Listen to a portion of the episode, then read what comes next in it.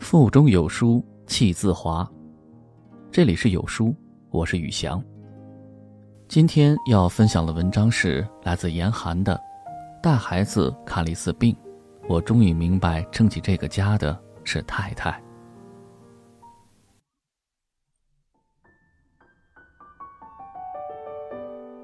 带孩子看了一次病，我终于明白撑起这个家的是太太。大概一年前，太太给我甩过一篇文章，标题大概是我负责赚钱，但撑起这个家的是我太太。我当时看了前半段，感觉我的收入和文中的男士差不多，年薪小三十万，房子小点也有小九十平，一家三口住着也够了。而且生完孩子这两年，太太就辞职在家，家里房贷、车贷、信用卡都是我来还。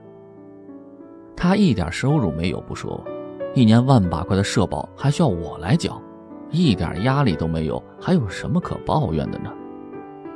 所以啊，我当时的反应是一笑而过。女人嘛，在家里带孩子太无聊，总要搞点事情证明自己有用，不理会就是了。但年后，孩子一场感冒转肺炎，我带孩子去医院看了一次病之后。再看看自己当初的想法，有想抽自己的冲动。孩子出生两年以来，为了让我安心拼事业，太太没让我请一次假。我经常一出差就是小一个月。孩子生病，我不仅没有心疼过太太的辛苦，心情不好时还会责怪她连个孩子都照顾不好。过完年，因为在老家孩子吃喝不正常。加上家里的老人喜欢我儿子，零食、肉食、油炸食品给喂的有点多了。先是积食，接着不知道去哪里玩感染了细菌，一度发烧到四十度。太太因为长途奔波的劳累也病倒了，发烧、咳嗽、头晕，有一天时间躺着才会舒服一点。即使在这种时候，她也会戴着医用口罩照顾孩子。因为我负责的一个项目进入了尾声，容不得半点差错，不然上半年的奖金可能会泡汤。也只有在那几天，太太才跟我露出了脆弱的一面，还说了句：“真羡慕那些有保姆或者老人帮忙照顾孩子的邻居。”我听了，当时还有点不爽，这是说我赚钱少吗？但电梯里。听到现在的住家保姆五千左右一个月时，才明白自己目前的收入真的没条件请保姆。那天我上着班，太太突然打来电话，说孩子已经四天没退烧了。她用听诊器大概听了一下，好像肺部有杂音，怕是转肺炎了。但她目前的身体状况实在没办法带孩子去医院，让我无论如何下午请假带孩子去看看。我到家时，老婆已经趁孩子小睡，把水杯、湿巾、备用尿不湿、医保卡、病历本、挂号用的零钱、三册绘本、小零食等等物品收拾好了，还用纸条给我写了看病的流程。进医院先挂呼吸内科号，急诊或特需号等待时间会比较短。到诊室所在楼层扫码确认诊室，叫号不到需要重新排队。跟医生详细描述症状：发烧四天，最高四十点五度，最低三十七点八度，咳嗽有痰音，精神状态不好。医生问诊，开检查单，抽血辅助诊疗，半小时左右取化验结果，重新等待叫号，让医生看化验单。差不多详细到看病需要的每个步骤。当时觉得他有点啰嗦。我好歹也是读过研的人，孩子看个病还搞不定吗？事实却是，带孩子看病整个过程可以用鸡飞狗跳来形容。我真想不出每次太太是如何把这个活猴似的孩子搞定的。到了医院，我先去咨询处问了下，自己家孩子这情况挂急诊会不会优先处理？得到的答复是。很多孩子发烧比我家孩子更厉害，观察到呼吸内科特需号还有余号，为了减少等待，我便排队挂了专家号。三百块的特需号并不便宜，但显示屏上大部分科室都是挂满的，网上提前预约的更多。带着孩子排队时，他突然挣扎着哭起来，一边哭一边咳嗽，吵着要妈妈。我拿出零食，才让他安静了一会儿。拿到号后，我观察到，那些单独带着孩子来看病的妈妈，基本都会手忙脚乱，一方面想自己付款整理物品速度快一点，一边防止孩子乱跑，以防孩子走失。眼观六路，耳听八方，是他们的必备能力。诊室在三楼，一上去就听到此起彼伏的哭闹声，有限的长椅上已经坐满了人。虽然家长们想尽一切办法想让孩子安静，但在那种嘈杂的环境下，孩子比平日更烦躁，基本不会平静。那天我等了大概一个半小时，才等到医生叫我儿子的名字，而旁边一个奶奶。我去的时候已经等了一个小时了，我进诊室的时候，她还在和儿媳妇一起等叫号呢。结果，我刚进诊室就闻到一股臭味我以为孩子放了个屁，打算不理，结果孩子扭着说：“爸爸，爸爸。”是的，如果不马上处理屁股上的粑粑，我那个很爱干净的儿子是不会配合检查的。但是我不想过号，那样不知道。又要等多久？于是我厚着脸皮跟医生讲明情况，请求他先叫下一个号，我抓紧去给孩子换上尿不湿再过来。医生表示理解的点点头，他那天的微笑让我觉得他是个天使。十分钟后，终于见了医生了，我感觉自己终于看到了光明了。把老婆写好的病症，开始时间。每天什么时候严重，什么时候做过什么检查，吃过什么药，表述清楚。医生问诊、听诊，又看了嗓子、耳朵、舌苔后开单子查血。一楼缴费，排队抽血化验，去拍胸片确诊，等结果，又是一个小时没了。把化验结果给医生看，等医生开处方，听治疗建议。怕自己记不住。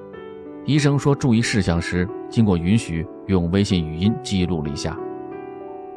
那会儿，我们已经在医院待了三个多小时了。本来身体就不舒服的孩子，已经烦躁到极点了。实在没招了，只能迫切让他手机看一会儿动画片回家没敢跟太太说，我们家两年没看过电视了。最终，一楼缴费，拿取药号码。到药房对应的窗口排队取药，折腾完一切，快五点，医院也快下班了。孩子累了，趴我身上睡着了。为了不让他从我肩膀上滑下来，我一直斜着脑袋。等我上了网上约的车，才感觉到自己要瘫了的节奏，手腕是酸的，腿也酸的，就想扑到床上好好躺几分钟。正是那个时候，我突然意识到，一百六十斤的自己折腾一下午都是这个样子，不到一百斤的太太这两年是怎么带孩子看病的呢？他看到那些两三个人一起来的家庭，会不会觉得心酸呢？这两年来，他又是怎样做到几乎不生病，一天二十四小时带孩子的？接下来几天，每天都要去医院雾化。我软磨硬泡，求人每天陪太太一起去医院，担心她生着病没办法同时照顾自己和孩子。每天都叫味道清淡的外卖送到家，让太太可以轻松一点。带孩子看病之后的那个周末可以休息一天。那天太太还在发烧，我去了很久没去过的超市，买了太太爱吃的青瓜、小白菜和蒜苔，了很久没进过的厨房。煮粥、炒菜，把保温壶灌满，让太太睡了个懒觉。产检时，太太还没辞职呢，每次去医院都挤地铁。当时我年薪才二十万，房贷、车贷的压力不允许我经常请假陪她。当时太太跟我抱怨过，别人都有老公、亲妈或婆婆陪，被宠得像个公主，只有自己是孤家寡人，没人疼、没人爱的，想想挺难过的。我还觉得她太矫情了，不就怀个孕吗？这次，如果不是太太生病，没办法带孩子去医院，我真无从知道带孩子去医院这么辛苦，也理解不了当初她是怎么挺着大肚子，楼上楼下各种检查。下午还赶着去公司处理工作的。以前我总是把脱下来的臭袜子扔到床头，换下来的内裤直接放到洗手台，需要洗的脏衣服随手甩到沙发上。做 PPT 时，抽烟落下的灰就让它那么散在桌面上。剃须刀倒出来的胡茬黑乎乎的在洗手池里未冲。当时，还有从来没洗过的咖啡杯。从来想不起来倒的隔夜茶，从来没整理过的衣柜，洗完澡从来想不起来拖的卫生间地面。这些，几乎每天都在占用太太精力的小事儿，我已经心安理得的做了两年了。而他的抱怨，却总是被我鄙视，觉得他是因为不赚钱，想用这些鸡毛蒜皮的事儿找存在感。我也不知道孩子什么时候学会了认圆形、方形、三角形，什么时候学会了自己把尿不湿扔到垃圾桶，什么时候会跟着儿歌跳舞，什么时候学会了串珠，什么时候学会了用大颗粒乐高建楼，什么时候学会了踩滑板车的刹车。最近几次出差回来，孩子都会亲亲我说：“想爸爸，辛苦了。”我觉得暖心。但没有感动，而之后每次听到孩子说这句话，我都想到太太。他是用怎样的耐心和爱心，教会了孩子感恩我的付出呢？而我，曾经对他做了什么样的事儿呢？我撑起了家里的经济，而太太却撑起了一个家的温度。好在，理解不会晚。也许我还是会在家里一次次制造麻烦，但再也不会觉得太太的付出理所应当，再也不会觉得赚钱比养育孩子更艰难。以上，是根据一个爸爸的讲述整理的。他说，自己曾经是直男，现在不是了，起码不那么直了。从他的话里能感觉到太太对他的爱和理解。孩子那句“想爸爸，爸爸辛苦了”，说明了一切。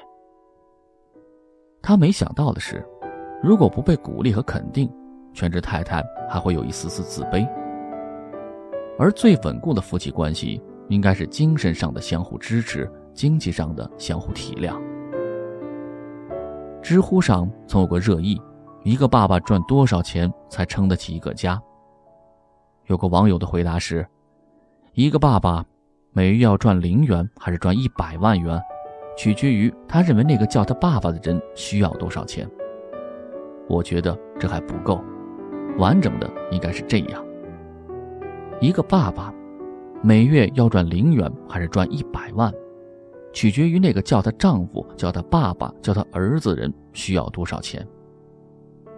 听起来压力满满，如果这压力里充满了爱、宽容、鼓励。并且有一个愿意与之并肩作战的伴侣，这人生就会有趣很多。请回答：一九八八里有一句台词，所谓爱一个人，不是宽裕了想要给予，而是恳切的必须给予。这句话，不仅适用于父子之间，也适用于夫妻之间。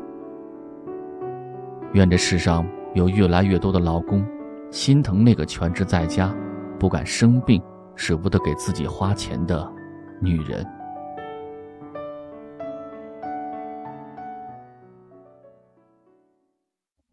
在这个碎片化的时代，你有多久没读完一本书了？